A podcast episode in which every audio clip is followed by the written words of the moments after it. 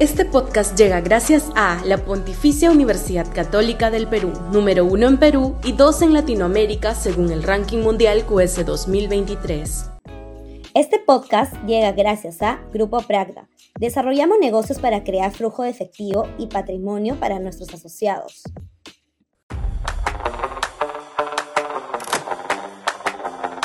Escándalo fiscal y deterioro democrático.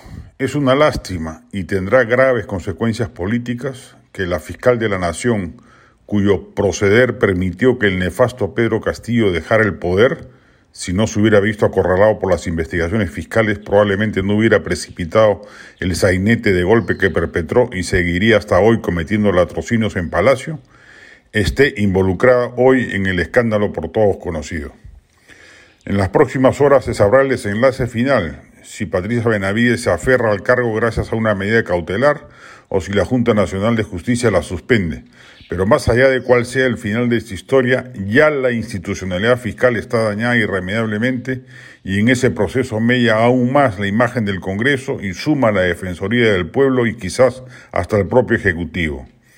La llamada institucionalidad democrática, que ya estaba sumamente desprestigiada según todas las encuestas, sufre un duro golpe con lo sucedido esta semana y generará consecuencias políticas claras y perniciosas.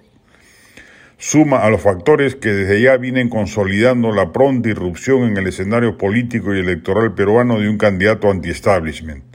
Por lo pronto, ya el propio Pedro Castillo está queriendo aprovechar políticamente las desventuras de la fiscal de la Nación para sumar simpatías a su favor. Véase su retaíla de tweets al respecto. No tiene buen pronóstico la democracia peruana. La crisis política estrenada en 2016, cuando el queiquismo decidió, por razones pueriles, destruir la posibilidad de una gobernanza de derecha eficaz y viable, se ha ido ahondando con el paso del tiempo y no hay país que aguante incólume tantos años de crisis institucional.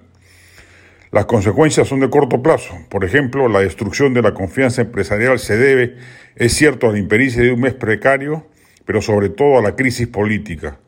Pero es en el largo plazo que vamos a sufrir el mayor daño. Como si hubiera una mano diligente moviendo la cuna en ese sentido, los hechos acontecen uno tras otro en favor de la construcción de un escenario de imprevisibles efectos no solo económicos, sino sobre todo políticos y sociales.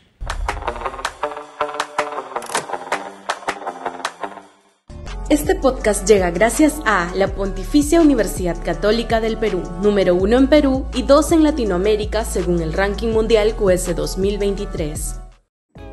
Este podcast llega gracias a Grupo Pragda. Desarrollamos negocios para crear flujo de efectivo y patrimonio para nuestros asociados.